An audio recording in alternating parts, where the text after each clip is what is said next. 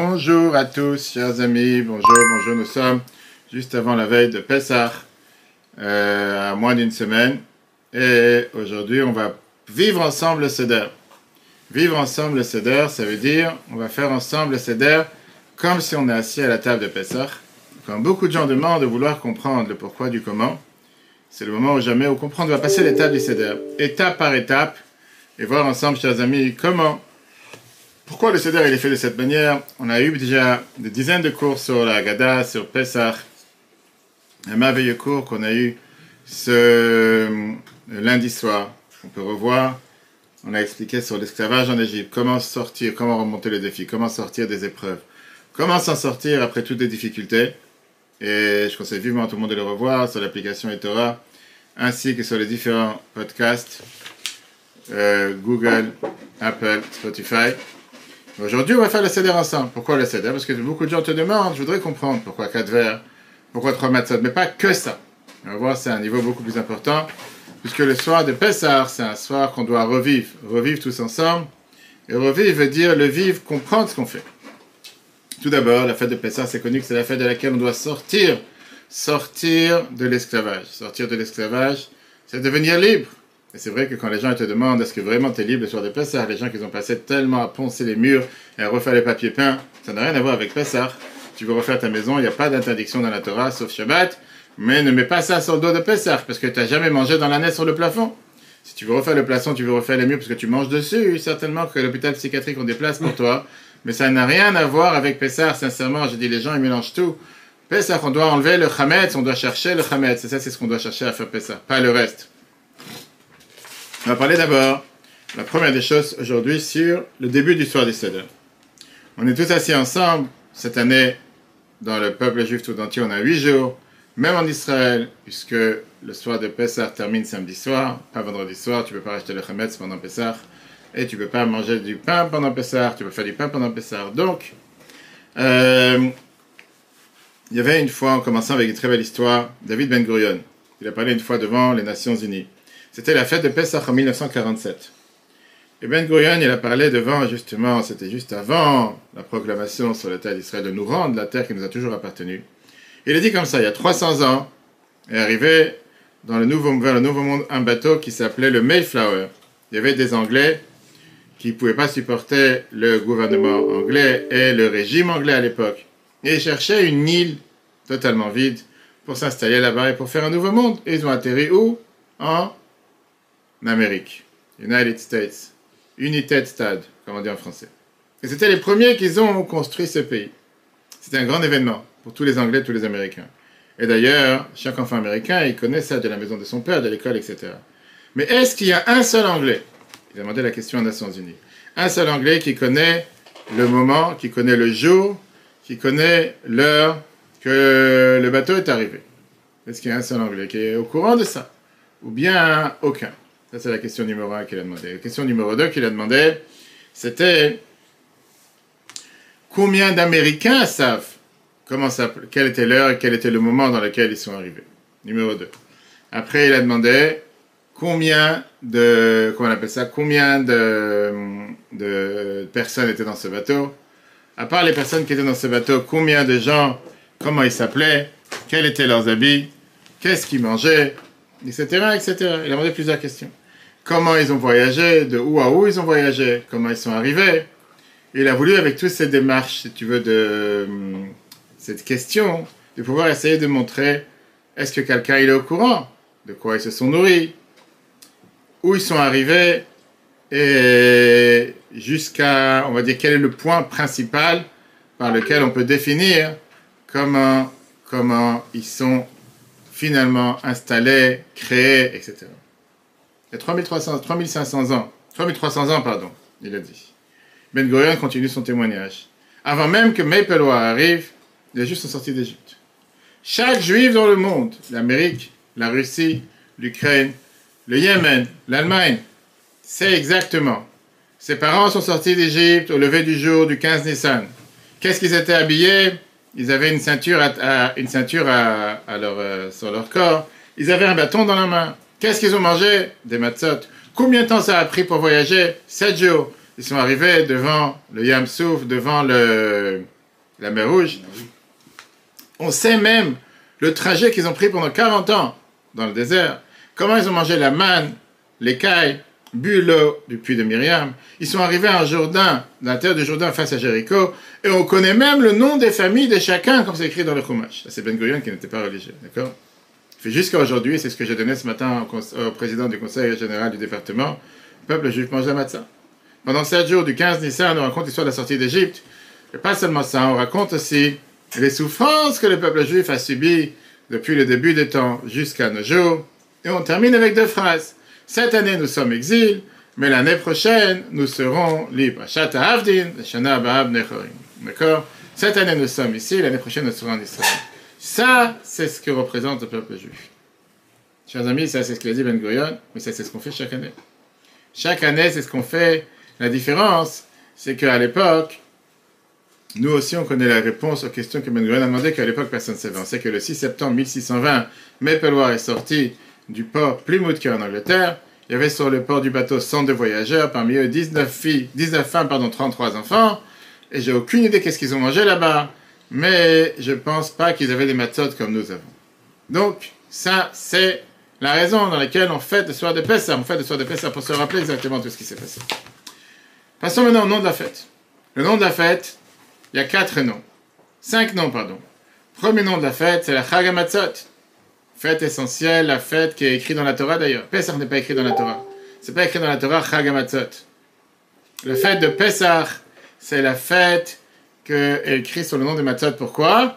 Sur le nom des matzot que nos ancêtres ont mangé en sortant d'Égypte. C'est la fête qui est appelée dans la Torah. Le nom, comment nous on l'appelle, on verra la raison plus tard.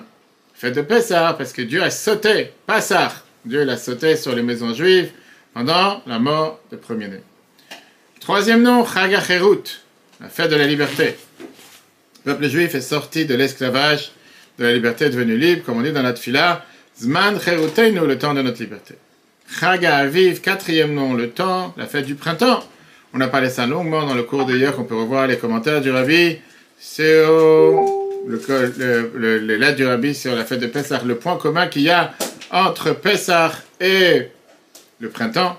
Cette année aussi, Pesach et Shabbat, on peut écouter le cours d'hier qu'on a reçu le replay ce matin. Et donc, la fête de Pesach est aussi appelée Chag Aviv. Et enfin, c'est appelé Chag Geoula, la fête de la liberté, le Chodesh le mois de Nissan, appelé le mois de la liberté, le mois de la délivrance, parce qu'on va être libéré ce mois-là, comme c'est écrit Benissan Nigalou, ou Benissan Atidim. Le mois de Nissan, on a été libéré, et le mois de Nissan, on sera libéré. Il y a encore beaucoup d'autres noms. Par exemple, les Juifs d'Irak ont l'habitude d'appeler la fête de Pesach le nom Shitacha c'est d'Irakiens, qui a en vérité une liaison de deux mots, Ashatacha en araméen. Cette année, nous sommes là. Cette année, nous sommes ici. C'est écrit dans la Gada Noël Ahmadiyya. Les Juifs de Kafkaz, Caucase, ont l'habitude d'appeler la fête Nisonu.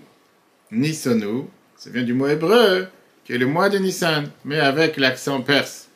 Et bien sûr, on a le fameux mot anglais, Pesach est appelé Passover. Passover qui veut dire de passer au-dessus. C'est exactement la traduction de Pessah, Dieu qui a sauté. En France, la Pâque, j'ai pas vraiment compris qu'est-ce que le rapport avec Pâques et Pessah, mais certainement quelqu'un pourra m'expliquer. C'est pas forcément les œufs, comme je disais tout à l'heure au président du Conseil général, que la différence entre le peuple juif et toutes les autres religions, c'est que nous, la fête de Pessah, cette matzah, c'est une matzah authentique que nos ancêtres ont mangée en sortant d'Égypte il y a 3334 ans, alors que la Pâque française, c'est pas forcément la même que ses ancêtres ont fait, on va savoir, dans les autres communes, dans les autres endroits.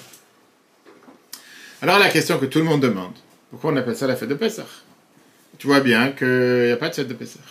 Oui, bien sûr, on l'appelle Pessah, mais dans la Torah, c'est pas écrit Pessah. La Torah, c'est écrit Chag c'est ce qu'il va dire dans la Torah, tu vas lire dans la prière, etc.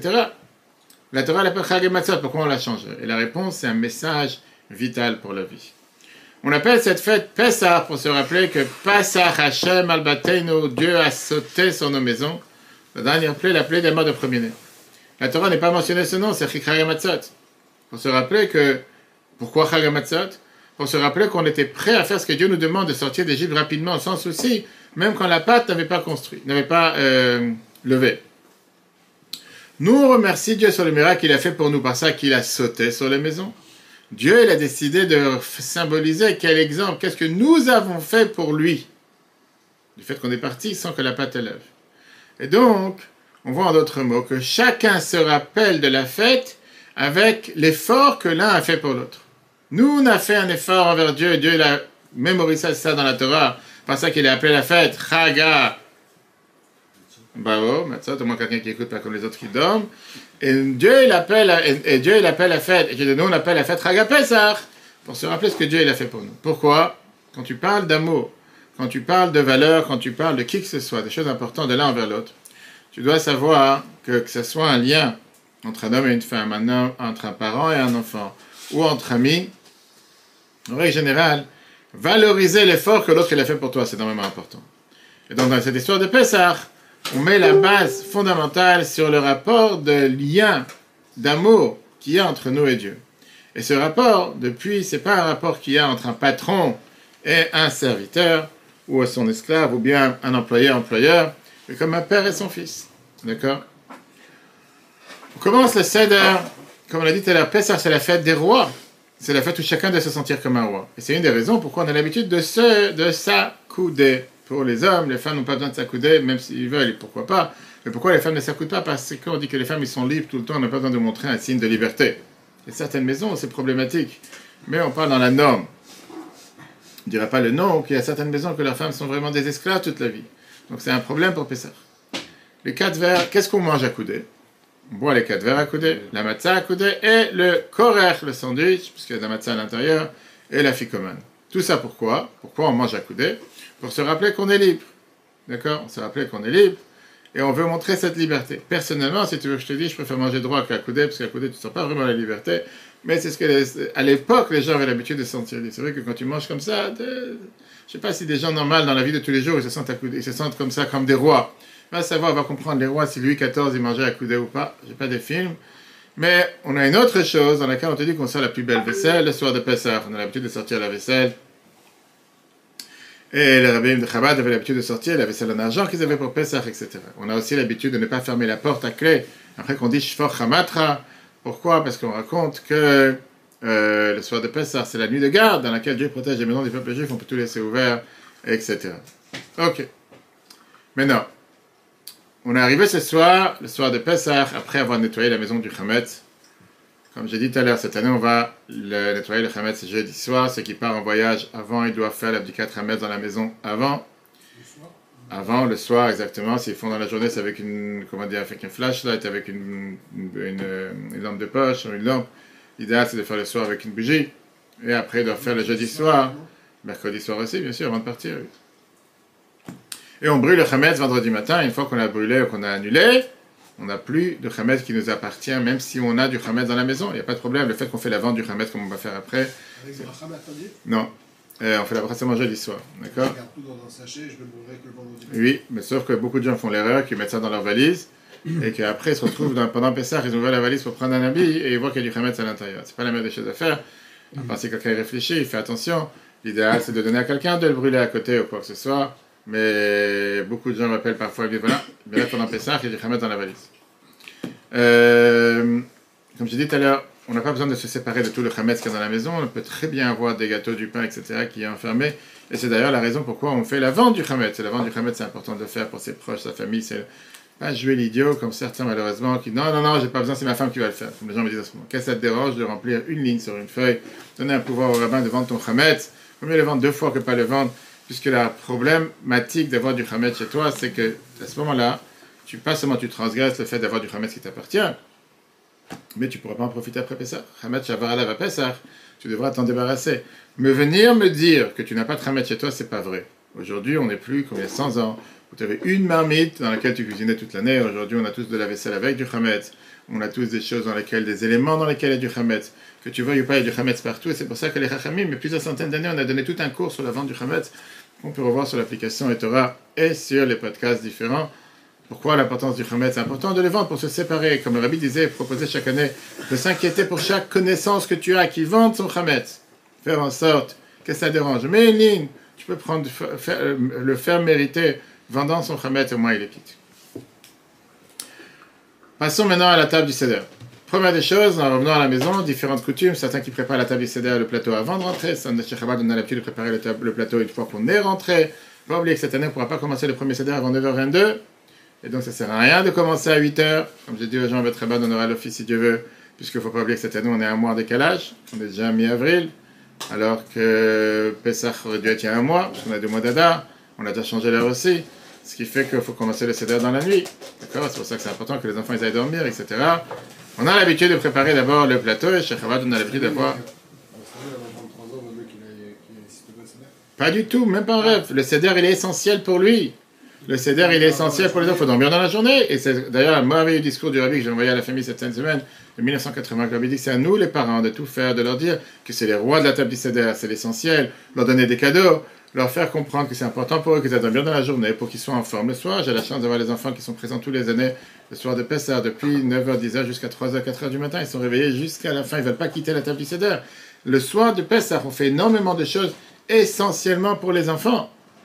Tout ce qu'on fait, la majorité des étapes, des 15 étapes, c'est pour que les enfants posent des questions, pour que les enfants s'émerveillent, pourquoi on trempe ce soir. Bref, tellement de détails. C'est fait pour les enfants. Toute l'histoire de Haggadah, Vegat Alevindra, tu raconteras à tes enfants.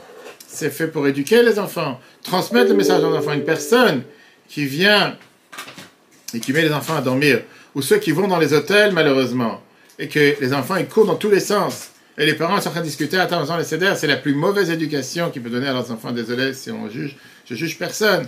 Mais je dis, c'est le soir de l'année où il faut investir pour les enfants. C'est la fête dans laquelle on transmet justement toutes ces valeurs du Seder, de Mitzrayim, de d'Égypte pour nos enfants. J'ai aucun problème que quelqu'un va à l'hôtel. Mais pourquoi pas être assis avec sa famille ensemble? Pourquoi pas voir les enfants autour de toi? Les gens, des gens qui me disent, les gens ils appellent les clubs qui organisent des, des centres, des, des pour Pessah, et la première question qu'ils demandent, est-ce qu'il y a un kids club?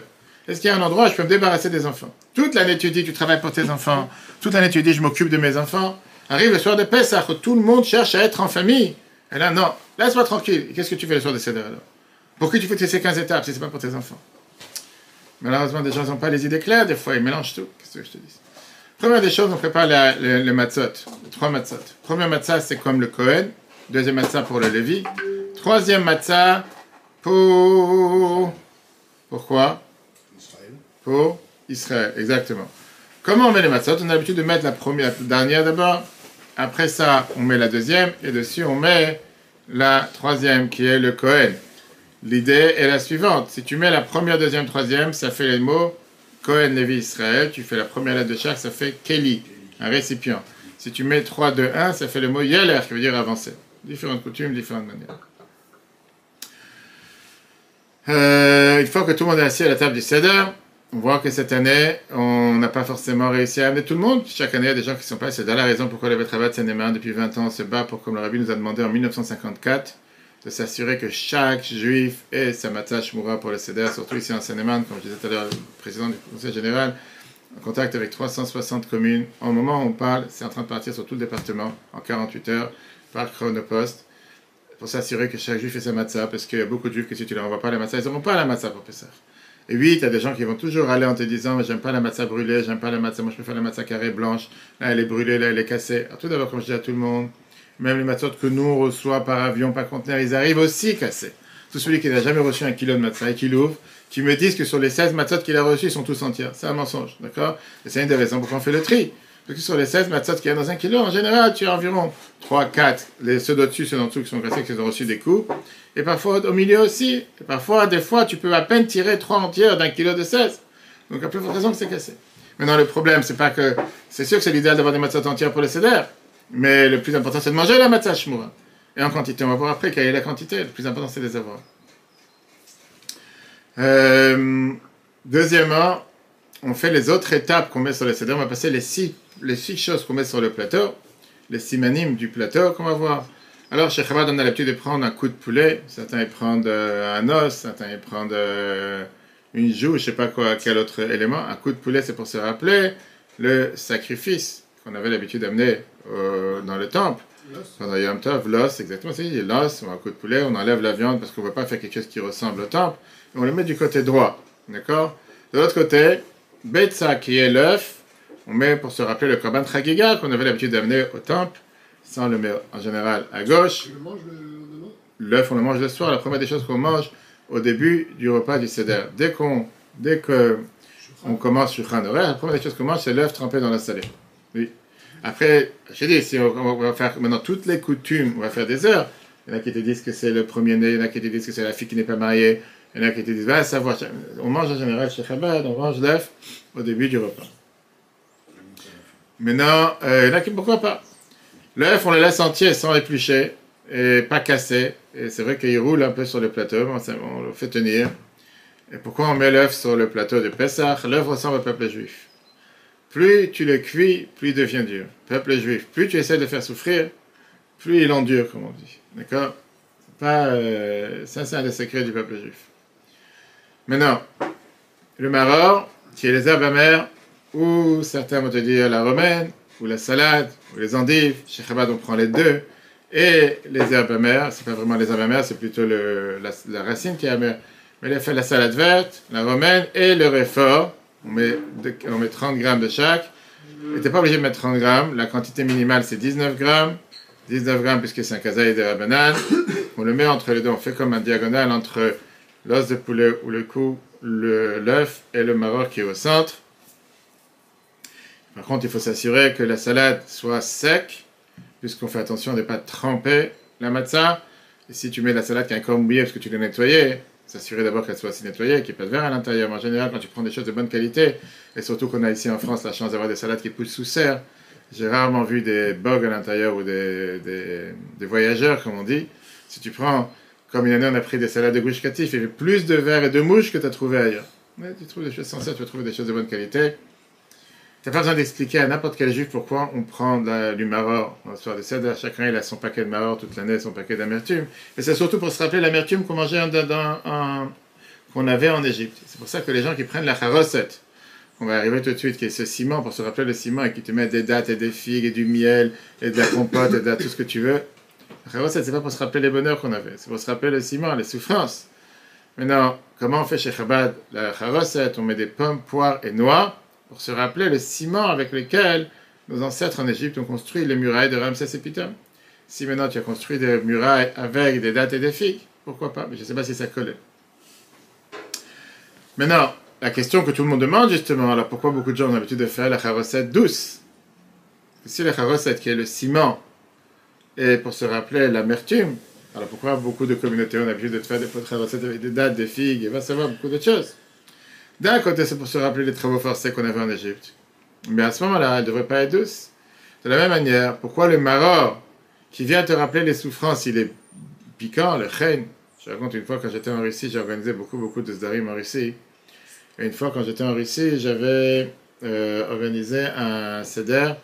Je crois que c'était à Irkout, c'était la frontière avec le Japon, enfin fond de la Sibérie. J'ai pas trouvé du chen, du réfort. Je suis parti au marché là-bas, les gens faisaient l'accueil, j'ai trouvé des carottes blanches qui avait vraiment l'air du réfort. Mais tu vas savoir expliquer à quelqu'un que tu veux du réfort et pas des carottes blanches. Et donc je me suis retrouvé le soir de Seder avec des carottes blanches à la place du réfort. Je savais exactement la même taille, la même. Euh, je ne me connais pas trop dans les produits, agricoles, mais au final c'était amer. Je peux te dire que c'était pas, pas, pas forcément du réfort, mais c'est exactement la même chose que tu avais besoin pour le Seder. Une fois, j'avais pas de remède, j'ai pris des endives. Tellement de choses que tu peux prendre si quelqu'un n'a pas telle ou telle chose. Pourquoi la recette est douce? Euh, Une explication qui est expliquée dans un des livres pour te dire que l'esclavage en Égypte était pour nous préparer, peuple juif, à servir Dieu. Et c'est pour ça qu'au final, elle est douce. Parce qu'au final, c'est par ça, comme on l'a expliqué longuement lundi soir dans le cours, qu'on peut réécouter sur l'application Torah, qu'on doit tous passer des défis dans la vie. On a tous des épreuves. Mais c'est à toi de choisir le type d'épreuve que tu veux avoir, matériel ou spirituel. Si tu regardes cette épreuve comme un défi à remonter, tu vas t'en sortir. Si tu regardes ça comme une galère, comme une corvée, comme un, va savoir, l'enfer la plus grande, tu vas pas t'en sortir. Tu as des gens qui se lèvent le matin, ils se demandent qu'est-ce que je vais râler aujourd'hui? Quelle est la chose qui va faire que je vais être disjoncté aujourd'hui? Tu as des gens qui se lèvent le matin, la première des choses, dis merci Dieu que tu respires. Dis merci Dieu que tu as deux yeux, que tu as deux mains, tu as deux pieds, tu peux bouger, tu peux avancer. Après ça, tout le reste c'est du bonus. Donc tu ne prends pas la tête. Et au final, la sixième étape, la sixième chose qu'on met sur le plateau du Seder, c'est le Chazeret le chazeret, qui est la même chose que le maror, qui est encore une fois la feuille, les abamères et le réfort, et on met ça encore une fois en bas. Le plateau est prêt. Maintenant, on va passer aux 15 étapes. la Seder, pour te montrer que cette année, les Chachamim, ce soir, on va voir après les détails pourquoi et comment, on a mis un ordre. 15 étapes dans lesquelles on te demande de suivre cet ordre, c'est d'ailleurs c'est ça toute l'histoire du Seder, de faire les choses avec ordre. On a parlé longuement ce Shabbat sur la première mitzvah que Dieu a demandé quand on est sorti d'Égypte. Faites-vous un calendrier, faites-vous un ordre. Ne soyez pas comme ça en train de se lever le matin. Qu'est-ce que je vais faire aujourd'hui? Non, faites-vous un. On va passer d'abord les étapes rapides, et après j'espère qu'on aura le temps de voir, c'est dans le deuxième cours aujourd'hui à 14h, on verra la suite. Euh, on va voir euh, les différentes étapes en fonction de comment on avance. Mais d'abord, première étape, c'est le kiddush. Kiddush, chacun a le devoir de faire le kiddush. Homme, femme, enfant, le kiddush fait partie des quatre vers.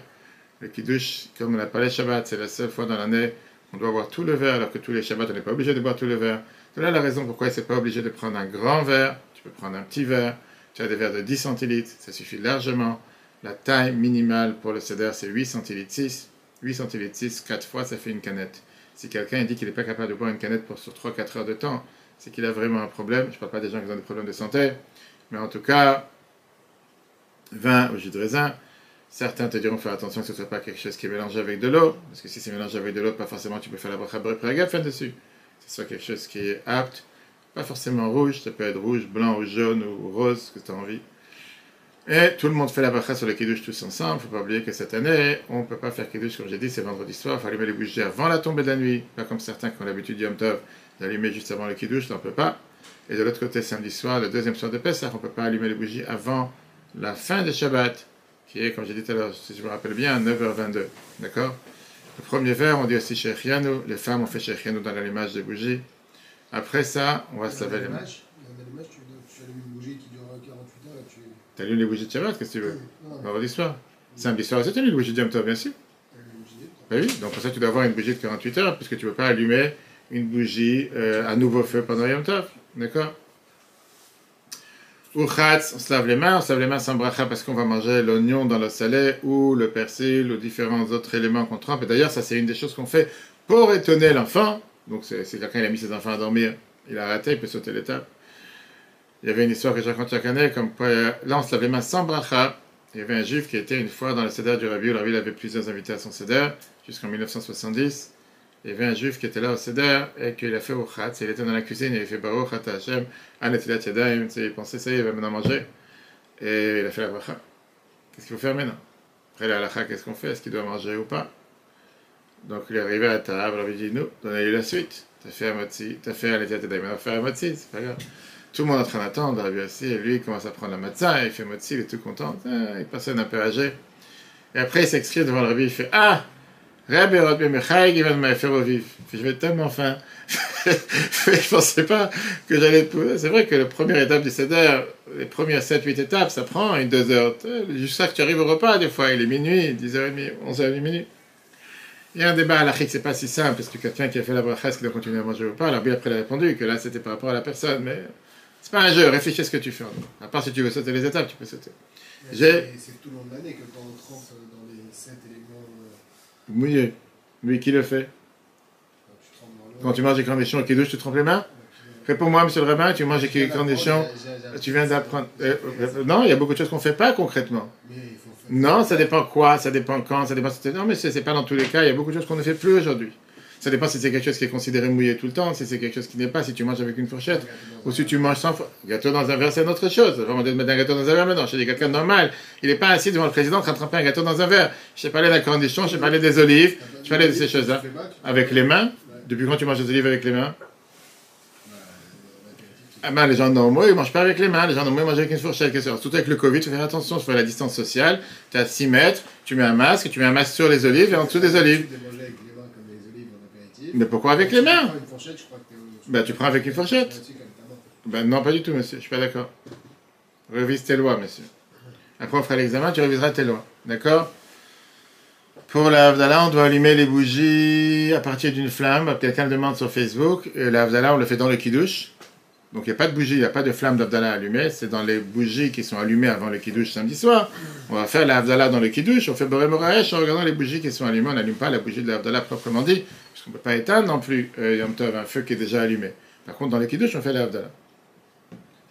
La suite, une fois qu'on est passé à Carpas, on a trempé pommes de terre, slash oignon, slash persil, slash ce que tu as envie, dans l'eau salée ou dans l'eau avec le vinaigre. Certains mettent du sucre, il y en a qui vont tremper dans la rissa, on va savoir chacun avec ses choses. Juste après, je dis, il y a des gens qui vont toujours tout trouver pour te donner du goût à tout. Ouais, papa, Euh, Karpas, le mot Karpas rappelle Samer Perer. Samer Perer qui veut dire les 600 000 qui ont été asservis, les travaux forcés. Donc si tu mets ça avec de la compote et avec du miel, tu ne te rappelles pas forcément des travaux forcés, mais pour certains, c'est déjà. Juste après, on passe à Yachat. C'est encore une étape qu'on fait pour que les enfants ils posent des questions. Encore une étape qu'on fait pour que les enfants ils se demandent qu'est-ce qui se passe.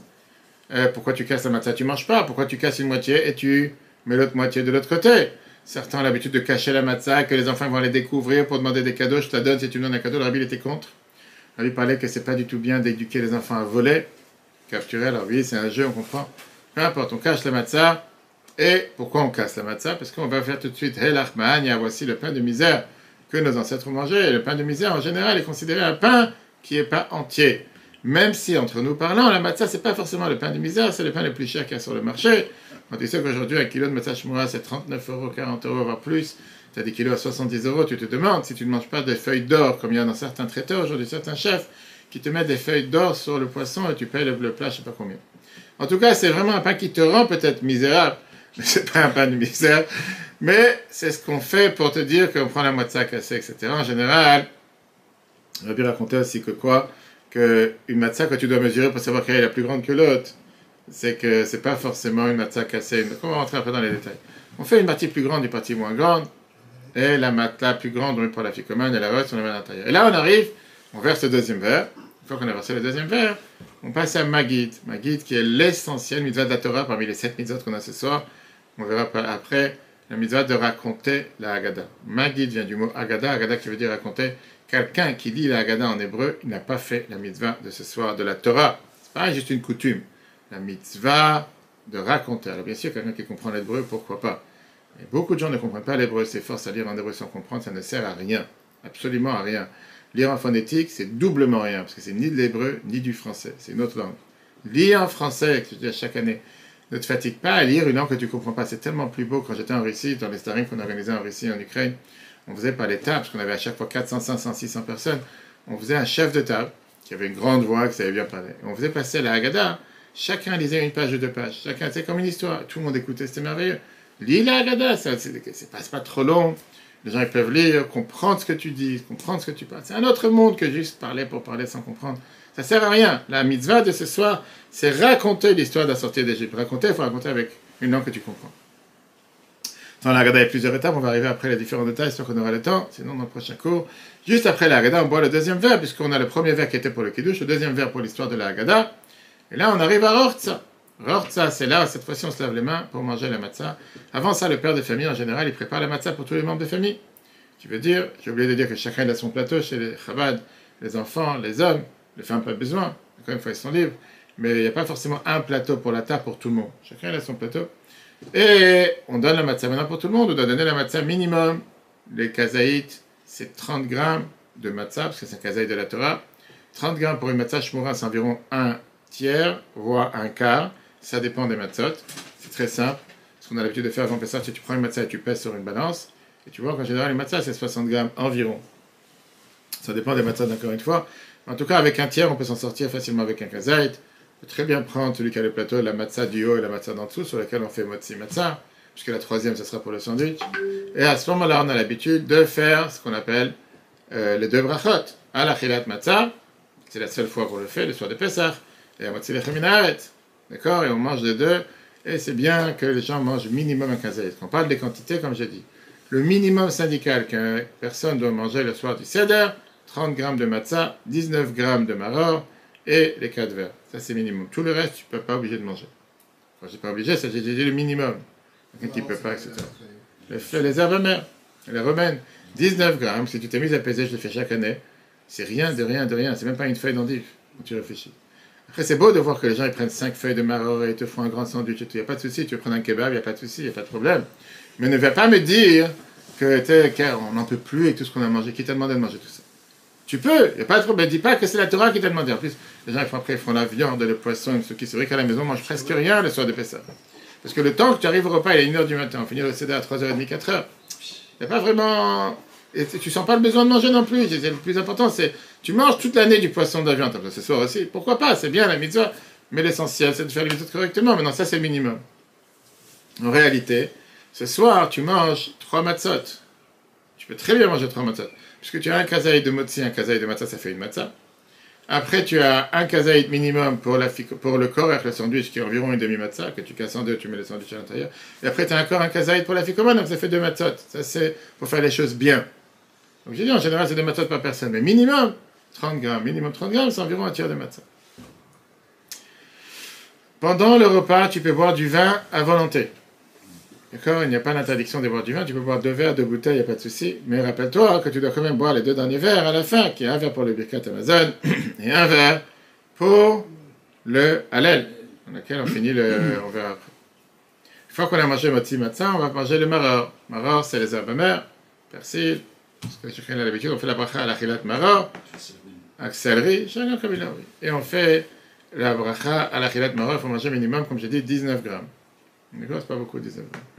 Une fois que tu as mangé le maror, on passe au korer. Prochaine étape, korer, ça vient du mot krir, qui est comme un sandwich, qui est la matzah et le maror trempés dans le charoset. On ne trempe pas la matzah dans le charoset, parce qu'on fait attention de ne pas mouiller la matzah. On trempe le maror dans le charoset. Et comme j'ai dit, le maror, c'est pour être amer. Souvent, les gens, tu vois des gens qui te prennent des cuillères de charoset et qui te mettent dans le maror. Laisse le maror de côté, prends de la confiture à la place. Qu'est-ce que tu veux? Si c'est le but, c'est de se rappeler l'amertume, prends pas les cuillères de charoset. Tu veux manger du charoset, il n'y a pas de souci. Mange des kilos avant, après, le dessert. Mais non, dans le maror, le but, c'est de se rappeler l'amertume. Tu fais ça, je sais, j'ai pas dit, j'ai pas voulu dire ton nom, je te dis que je connais beaucoup de gens qui le font. À la table du seigneur, mais c'est pas le but. Encore une fois, ça dérange pas, mais fais les choses comme il faut faire maintenant. Shulchan Orech, la table du Seder, le repas de, de, de, de, avec plaisir, tu peux manger ce que tu veux. Il y en a qui ont de manger le msou qui va savoir. Mange ce que tu veux, tous les plats, mais rappelle-toi que tu n'as pas encore fini. L'essentiel, c'est la ficomane qu'on a mangé après, pour se rappeler le sacrifice de l'agneau pascal, qui est Tzafoun Berach, dans lequel on fait la bénédiction de Birkat Amazon. On remercie Dieu. Les Agadan, on a lu toute la famille ensemble, en chanson. Allez, on remercie Dieu. Et Nirtza, dans lequel on remercie Dieu d'avoir écouté nos prières. Terminons avec un point avant de passer au prochain cours les quatre vers, comme on l'a dit tout à l'heure, le but des quatre vers, on a parlé longuement dans le merveilleux cours de lundi soir, je conseille à chacun d'activité pourquoi 8, 8 centilitres 6, pourquoi 86 ans d'esclavage, ça a l'air, est-ce qu'il y avait 116 ans d'esclavage? On a vu avec les différents vers, très très riches, on a vu beaucoup de détails, euh, avec des différents comptes numériques qui nous donnent à comprendre c'est quoi la grandeur de Pessah. Mais en tout cas, la raison principale, c'est surtout parce que Dieu a employé quatre termes pour nous libérer. Votseti, Veitsalti, Vegalti, Velakarti, je vais vous faire sortir d'Égypte, je vais vous sauver d'Égypte, je vais vous libérer d'Égypte et je vous prendrai en tant que peuple. Et bien sûr, le cinquième vers qu'on n'oublie pas, qui est le vers d'Eliaou Anavi qu'on verse différentes coutumes avant le Birkat Amazon, après le Birkat Amazon, dans laquelle on va faire pour se préparer, puisque c'est un des deux fois qu'on rend visite à Eliaou Anavi. Il nous rend visite, pardon, à la circoncision et le soir de Pessah, qui est présent dans tous les tables de Seder. Il y a une autre raison du Shalom à Kadosh sur les quatre vers pour les quatre mères, Sarah, Rivka Sarah, qui était le premier vers, elle a converti des gens avec Abraham. Sur ce vers, on dit la fameuse bénédiction à ou Mikolam. On est devenu le peuple juif, Kiddush. Deuxième vers, c'est Rivka, qui est arrivée à des grands auteurs spirituels, malgré qu'elle est venue elle-même d'une famille idolâtre. Sur ce vers, et ces morceaux de la on nous raconte le débat qui y avait entre Lavan, son frère, et Yaakov. Troisième vers, c'est Rachel, sur lequel on nous dit Birkat c'est Yosef en Égypte, le fils de Rachel qui a donné à manger le mazon en Égypte. Et le quatrième vers, c'est Léa. Pourquoi? C'est la première qui a remercié Dieu. A pas modé Hashem. Elle a dit Maintenant, je remercie Dieu quand elle a donné, elle a eu son quatrième enfant, qui était Yehuda. Ça, c'est une... Sarah, Rivka, Rachel et Léa. D'accord? Les quatre mères. Ça, c'est jusqu'au Kadiouche. Si Dieu veut, dans le prochain cours à 14h, on verra la suite des étapes. Le cours sera repris sur l'application Torah. Je rappelle à tout le monde de vendre de et les paniers de Pessah. On a besoin, votre rabat Saneman. Allez sur le site rabat77.org, rubrique données Pessah. On a besoin de votre aide. Plus de 1500 paquets sont en train de partir en ce moment sur tous les départements, ainsi que les paniers pour tous ceux qui se tournent vers nous. Que Dieu vous bénisse. Pessah, Kachav et sa mère. Que des bonnes nouvelles. Et si Dieu veut, à la semaine prochaine.